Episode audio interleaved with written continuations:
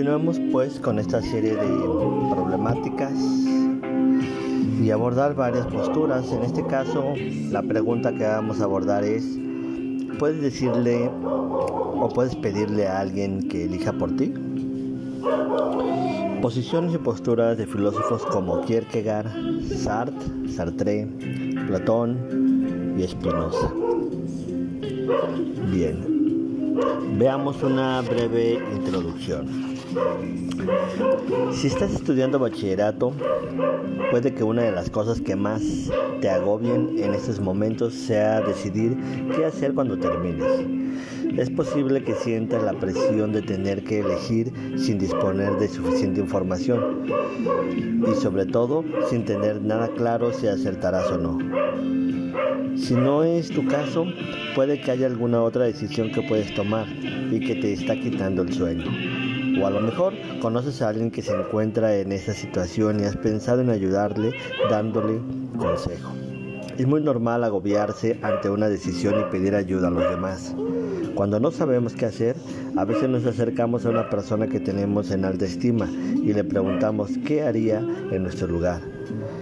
¿Eres de los que piden consejo cuando no sabe qué hacer? ¿Has aconsejado alguna vez a alguien? ¿Es bueno dar consejos? ¿Es bueno pedir que nos aconsejen? ¿Podemos elegir por otros? ¿Pueden los demás hacerlo por ti? Nos convertimos en responsables de la vida de otras personas cuando siguen nuestros consejos.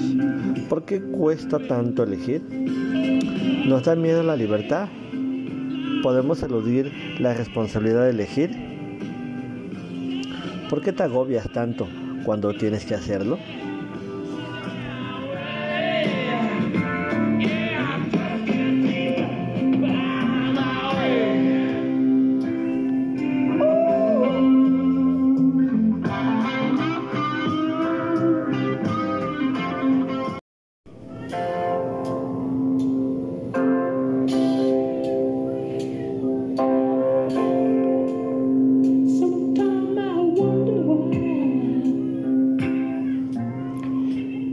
Continuamos con la siguiente posición. ¿Te vas a angustiar? Hay un filósofo danés que tiene una teoría interesante sobre por qué nos da miedo elegir. Ese, filósofo es Kierkegaard, de 1813 a 1855. Hablamos de él en el capítulo 7, cuando estuvimos dialogando sobre Dios. Pero deja que te cuente algo más sobre su vida y pensamiento. Estamos ante uno de los filósofos menos viajeros de toda la historia. Prácticamente no se movió de Copenhague durante sus 42 años de vida. Dos acontecimientos determinaron el pensamiento de este filósofo. Uno tiene que ver con su padre y el otro con su novia. El primero ocurrió cuando teníamos 22 años, cuando tenía 22 años y marcó fuertemente su personalidad adulto. Kierkegaard se refiere a ese hecho como un gran terremoto que sacudió a la familia. Parece que su padre confesó haber abusado de su madre cuando ésta trabajaba para él como sirvienta. Para echar más leña al fuego, el abuso se produjo mientras el padre guardaba luto por la muerte de su primera esposa. Así se entiende que Kierkegaard se tome tan en serio el problema filosófico de la culpa. El segundo de los acontecimientos es una decisión que te resultará difícil de entender. Kierkegaard dejó a Regine, su novia, justo antes de casarse, aunque estaba enamorado apasionadamente de ella. ¿Por qué hizo tal cosa? Porque el filósofo estaba convencido de que nunca la iba a hacer feliz. El joven enamorado sufrió mucho hasta el punto de llegar a automutilarse. Regine le suplicó que volviese con él y Kierkegaard para convencerla de que buscase a otro que la hiciese realmente feliz, le hizo creer que nunca la había querido y que era un macho de cabra y un hijo de hetera. Pero todo era punto de teatro para alejar a la joven de una relación que la haría desdichada. Todo lo que Kierkegaard hizo fue por amor. La decisión de ese filósofo quizá te recuerde al magnífico final de La Casa Blanca, película de Michael Curtis de 1942. No te lo cuento porque Si tienes la suerte de no haberla visto todavía, debes cerrar inmediatamente este libro y disfrutar de cada una de las escenas. Casablanca no es una gran película. Es la razón por la que Dios no ha experimentado a la humanidad. Ahora que conoces estas dos historias te resultará más fácil entender por qué Kierkegaard reflexiona sobre la angustia que nos provoca tener que elegir ¿Cómo explica el filósofo danés ese sentimiento de agobio que experimentas cuando la vida te obliga a optar entre dos o más posibilidades? Lo primero que debes hacer es asimilar que eres el único ser de este universo que ha nacido sin, sin esencia. Cada ser que puebla este mundo posee unas características o propiedades que son permanentes y que hacen de él lo que es. Si estos rasgos cambiasen, se convertiría en otra cosa.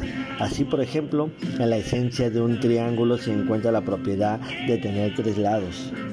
Si cambiase esto, el triángulo dejaría de ser lo que es para convertirse en otra cosa. ¿Hay alguna característica en ti que no puedas cambiar? ¿Es verdad eso que algunos dicen de que yo soy así y no puedo cambiar? Kierkegaard te gritaría que esa afirmación no es cierta tu identidad no está determinada, quién eres tú vas decidiéndolo con cada una de tus elecciones por insignificantes que éstas sean.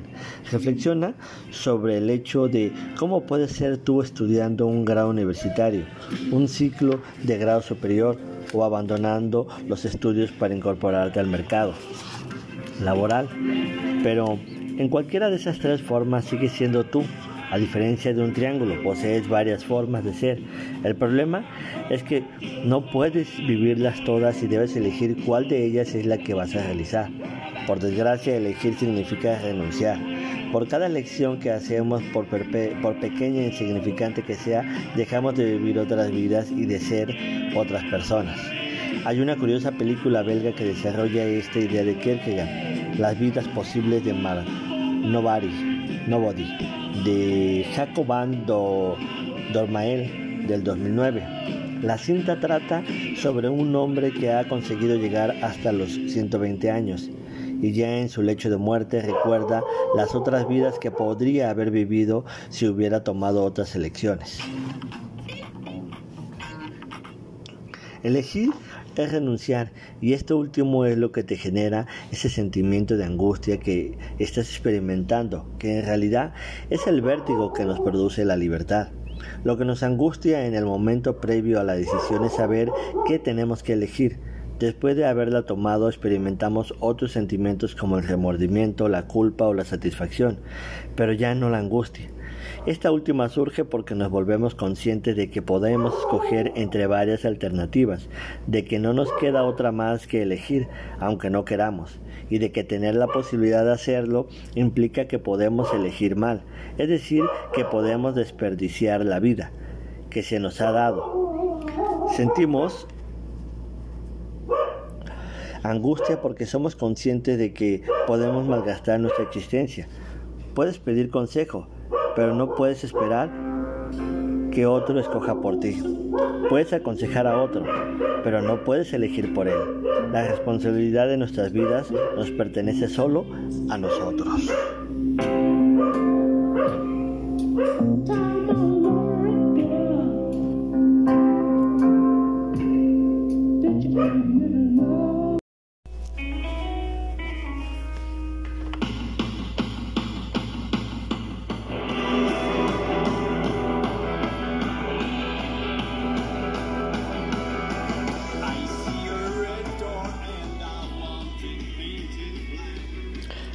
Condenado a ser libre. Bien, el filósofo francés Jean-Paul Sartre, de 1905 a 1980, era de la misma opinión que Kierkegaard. Sartre le diría que tu esencia, te diría que tu esencia es la libertad, porque no eres libre para dejar de ser libre. Nadie puede, por lo tanto, elegir por ti. No puedes no elegir porque renunciar a hacerlo y dejarlo en manos de otro es ya una elección de la que solo tú eres responsable. La libertad es una condena de la que solo te libera la muerte. Siempre eres responsable de todo, lo que haces o dejar de hacer y a la vez de la persona en la que te has convertido. Pongamos por ejemplo que eres un cobarde. En ese caso, eres responsable de tu cobardía porque solo tú te has construido así mediante cada uno de los actos que has elegido libremente. Siempre tuviste la alternativa de hacer algo diferente. No sirve de nada buscar excusas. Escogiste actuar de la manera en que lo hiciste. Sartre llamaba mala fe a la tendencia que tienen algunas personas, especialmente muchos políticos, de presentar sus decisiones como algo inevitable. No tenía elección. Yo quería hacer otra cosa, pero no tuve más remedio que. Era lo que tenía que hacer, pero realmente no quería. ¿Pedir consejo? ¿Qué es lo que buscas realmente? ¿Descargar tu responsabilidad en otra persona? No puedes ser responsable a otra persona de tus elecciones por mucho que lo intentes.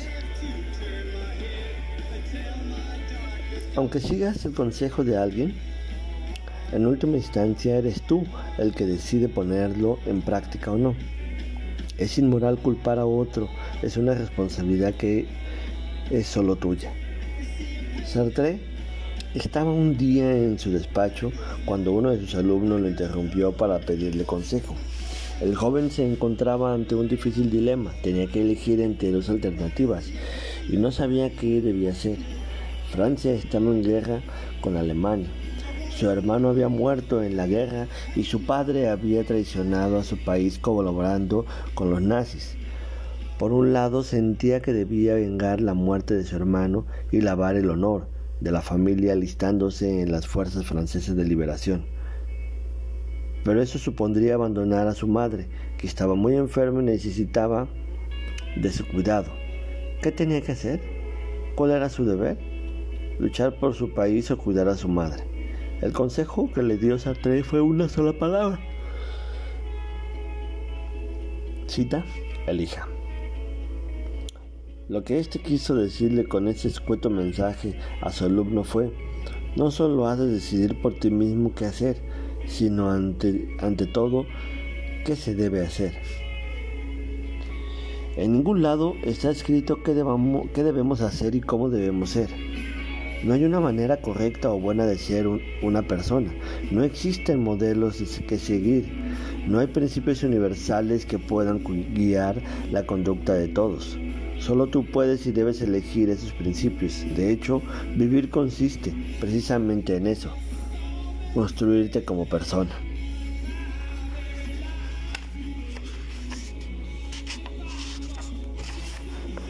Pongamos un ejemplo para entender mejor esta idea de Sartre sobre la libertad. Imagina que estás en una clase de pintura junto a tus compañeros con el lienzo en blanco, los óleos en la paleta y los pinceles preparados, pero no hay profesor que dé ninguna instrucción, ni modelo que copiar, ni criterio de calificación. Lo que pintes no va a ser evaluado por nadie que no seas tú. Dispones de un tiempo marcado por un cronómetro para pintar. ¿El qué? Lo que quieras. Puedes mirar lo que están haciendo los demás compañeros, pero si lo piensas bien, copiar el trabajo de otro es bastante absurdo, puesto que no puedes engañarte a ti mismo. Solo tú puedes elegir lo que vas a pintar en este lienzo en blanco. Cuando tengo que explicar a a mis alumnos, entro en clase, les reparto una hoja de papel en blanco y les pido que escriban en ella. Mientras reparto los folios, me llueven las preguntas. ¿Qué tenemos que escribir? ¿Cuenta para nota? ¿Para qué sirve este ejercicio? Yo siempre respondo lo mismo. Esas preguntas no tienen respuesta. Ahora piensa que en realidad de lo que hemos estado hablando no es de pintar un cuadro o realizar un ejercicio de clase, sino de vivir. ¿Te produce cierta angustia? Tranquilízate. Para Sad, esa sensación es normal. Es más, es el sentimiento más importante del hombre, pero no debes confundir la angustia con el miedo. Este último aparece ante un peligro real y está relacionado con el daño que esa realidad nos puede producir. Si ante ti aparece un tigre enorme en posición de ataque, lo normal es que te embargue el miedo y hagas todo lo posible por ponerte a salvo.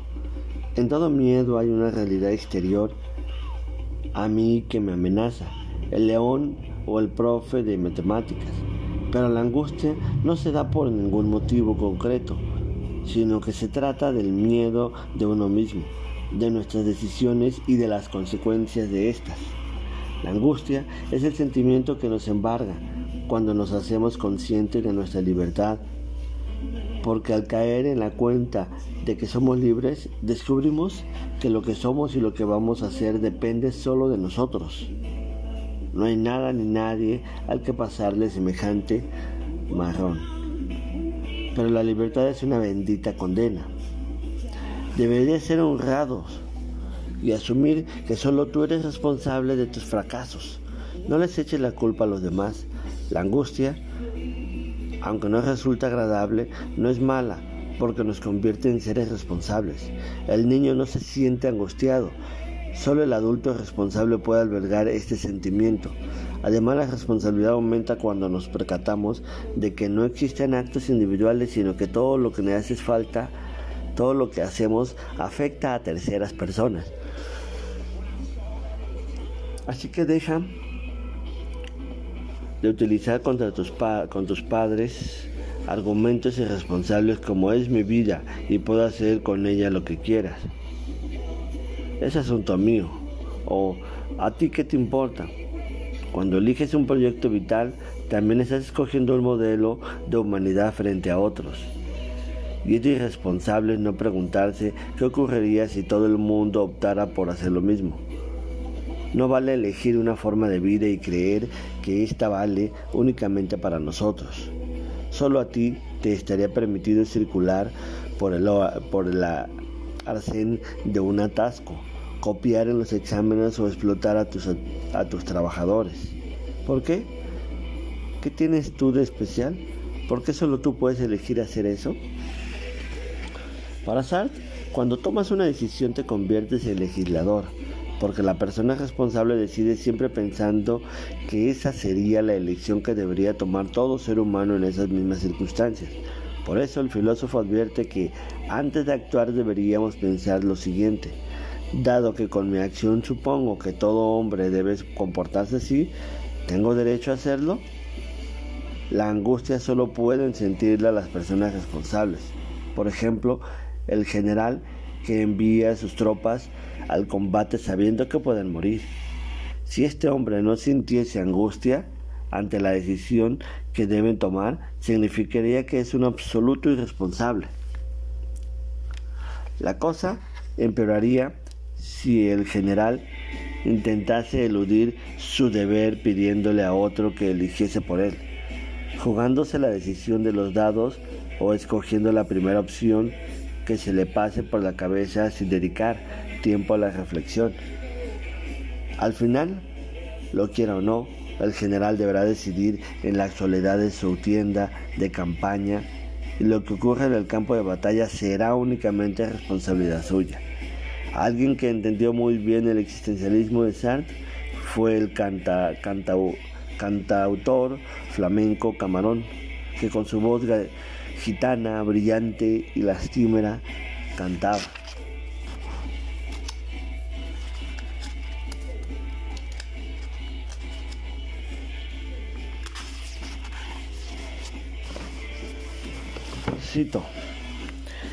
Estoy viendo en la ventana un azul de montaña temprano, un azul muy triste, limpio y dorado. Por la calle pequeña brilla la luna, en sus paredes blancas, ventana oscura, ventana oscura.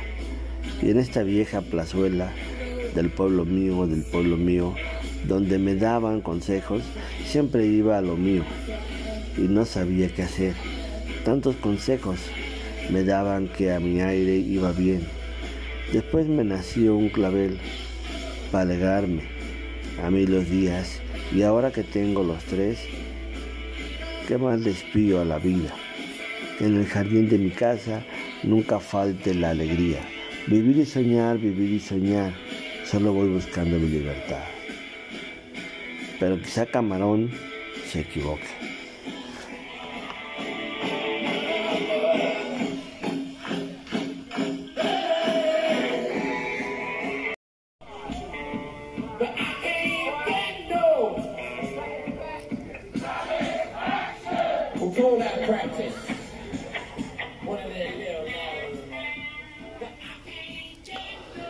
Pon un Sócrates en tu vida. Bien, Platón del 427 al 347 a.C.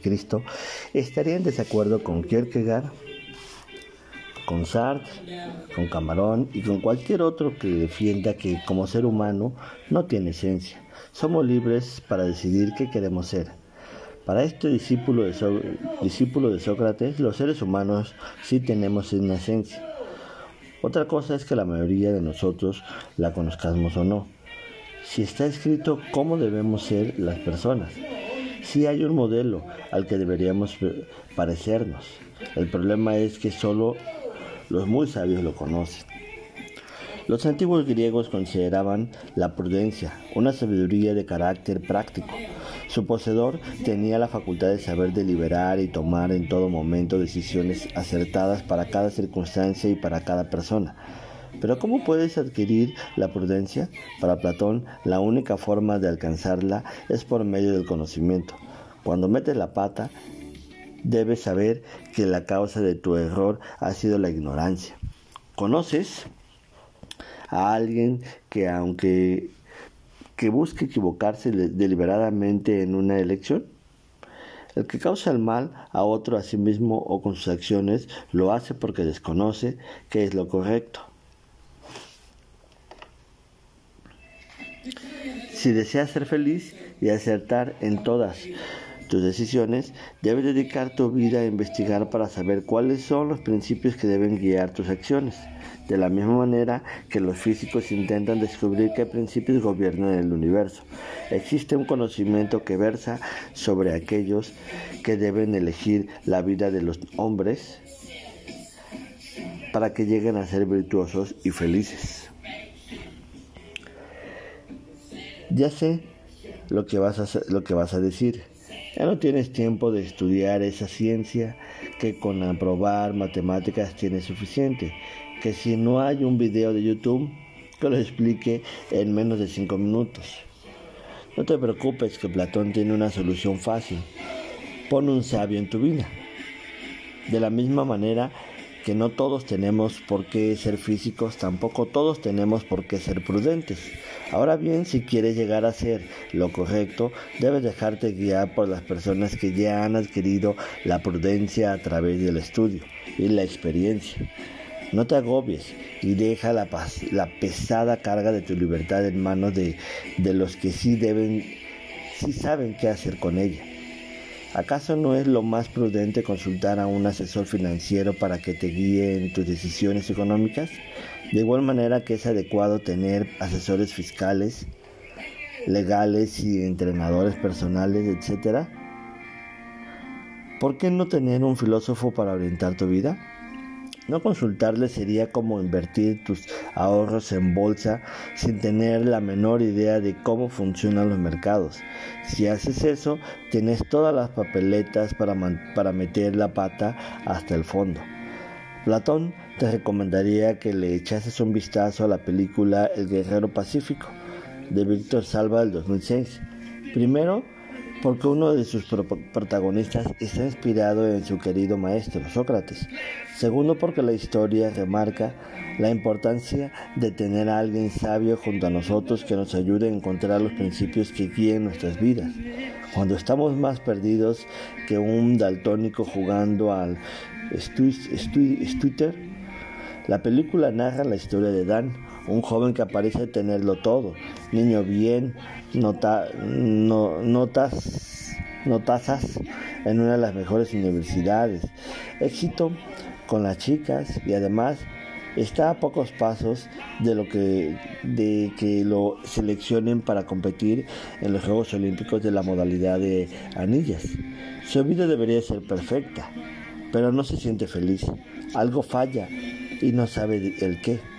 Un día sufre un accidente de moto y se abre una crisis en su vida, que supera con éxito gracias a la ayuda de un filósofo callejero, al que bautiza como Sócrates. Este maestro de vida interpretado por Nick Nolte no tiene ningún título ni da clases de la universidad. Trabaja en una gasolinera y a través de sus irónicas preguntas va ayudando a que el joven Dan entienda en qué consiste vivir y qué decisiones debe tomar para volver a controlar su destino.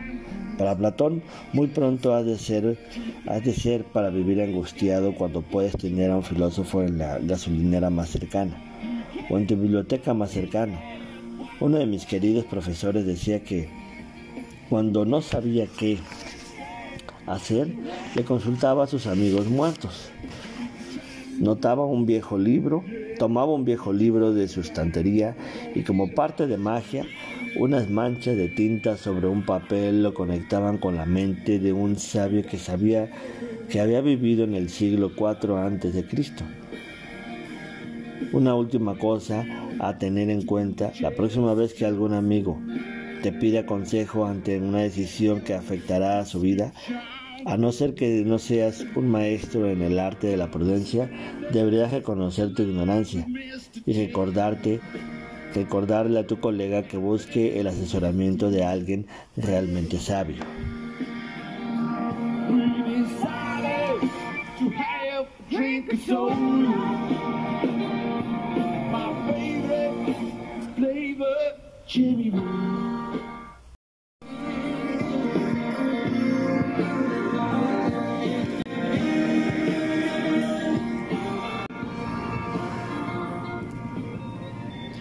No hay elección. Pocos hombres han peleado tanto por la libertad de pensamiento como lo hizo Baruch Spinoza, filósofo de 1632 a 1677. Pero lo curioso es que este filósofo holandés lo utilizó para defender que no somos libres y que todas nuestras elecciones están previamente determinadas. Con 24 años fue excomulgado de la comunidad judía a la que pertenecía por sus ideas sobre Dios. Le explicaron, le aplicaron un harem, una maldición que implicaba el destierro y prohibía incluso acercarse físicamente a él. Algunos lo no quedaron contentos con la mera excomunión y una noche cuando Espinosa regresaba a casa, lo apuñalaron. Se libró por los pelos. La gruesa capa que llevaba le salvó la vida. El filósofo guardó esa prenda como un soldado, como un soldado conserva la chaqueta en la que combatió, para rememorar a, a diario lo que había tenido que sacrificar para pensar libremente. El sello que usaba en sus cartas también nos lo recuerda a nosotros, una rosa con espinas, sus iniciales y la palabra caute, con cuidado, y es que la libertad de pensamiento nos atrae como la belleza de la rosa. Pero hay que recordar en todo momento que ésta tiene espinas. Su pensamiento generó reacciones muy fuertes y le llegó a decir de él que todos los hombres que el diablo ha usado para destruir la obra de Dios, Espinosa era el peor de todos. Otras muchas personas lo han admirado y seguido en sus reflexiones. Una vez le preguntaron a a Albert Einstein, por su religión y contestó, creo en el Dios de Spinoza. Tras su muerte, toda su filosofía fue condenada por ser considerada atea. Antes de preguntarte qué debes elegir, deberías cuestionarte si puedes hacerlo. ¿No has tenido alguna vez la extraña sensación de que tu vida no, no te pertenece? ¿De que hay una fuerza superior que la controla? ¿De que no eres realmente tú quien decide tu futuro? Existen leyes de comportamiento humano que determinan tu conducta. ¿Podríamos predecir esta de la misma forma que las leyes de la física lo hacen con el movimiento de un proyectil? Según Spinoza, los hombres se equivocaron en cuanto piensan que son libres, y esta opinión solo consiste en que son conscientes de sus acciones e ignorantes de las causas por las que son determinados. Seguro que eres muy consciente de lo que quieres algunas veces, pero ¿sabes por qué quieres lo que quieres? Por ejemplo, estoy convencido de que eres plenamente consciente de la chica o chico que te gusta, pero ¿sabes cuál es la razón que hace que te guste esa persona y no otra? ¿Eliges realmente a tu pareja?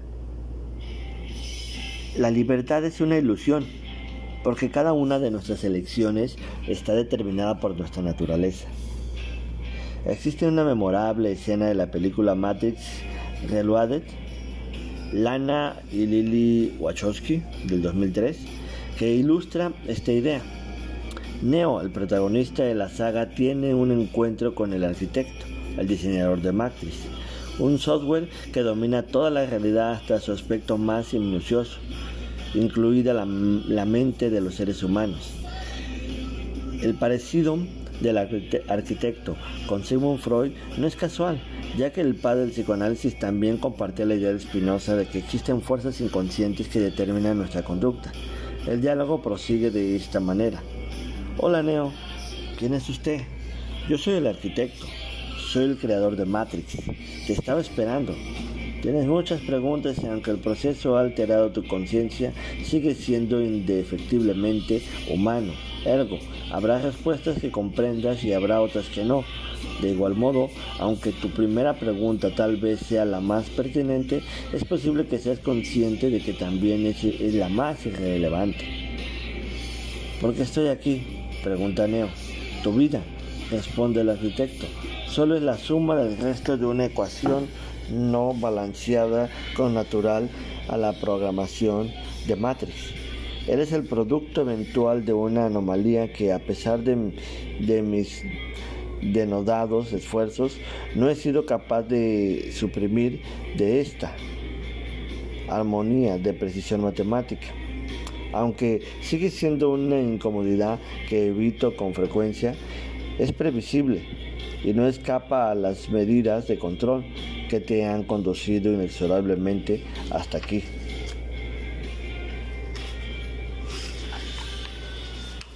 Fin de la cita de la película. Para Spinoza el error que nos conduce a pensar que somos libres proviene de una creencia falsa, que las personas somos sustancias independientes de este universo que habitamos. Solo existe una única sustancia, el universo, de la que todos formamos parte construyendo un todo armónico. Todo en el universo está sometido a leyes, desde el movimiento de un planeta hasta la conducta de un animal. Nosotros formamos parte de ese todo y un tanto estamos tan sometidos a esas leyes como cualquier otro componente de este sistema. El ser humano no es diferente a cualquier otro bicho viviente. Nuestro comportamiento no es nuestro, sino que en realidad es la naturaleza la que actúa a través de nosotros. La mayoría de los hombres son unos idiotas por creer que sus actos provienen de haber elegido libremente. Su falta de libertad reside en su ignorancia y su incapacidad para pensar y dominar sus pasiones. La única libertad posible es la del sabio, que al menos conoce cuáles son las causas que lo condicionan y aprende a dominarlas. Ergo, no vayas por ahí preguntando qué es lo que debes hacer y dedica tiempo y esfuerzo a conocer por qué actúas. Si quieres angustiarte un poco más, solo tienes que pensar que en lo que has tardado en leer este capítulo, el reloj ha, seguido corriendo. Y ahora dispones eh, de menos tiempo para decidir qué vas a hacer. Y si lo que deseas es aprender a no agobiarte, te recomiendo que leas cuanto antes el capítulo siguiente.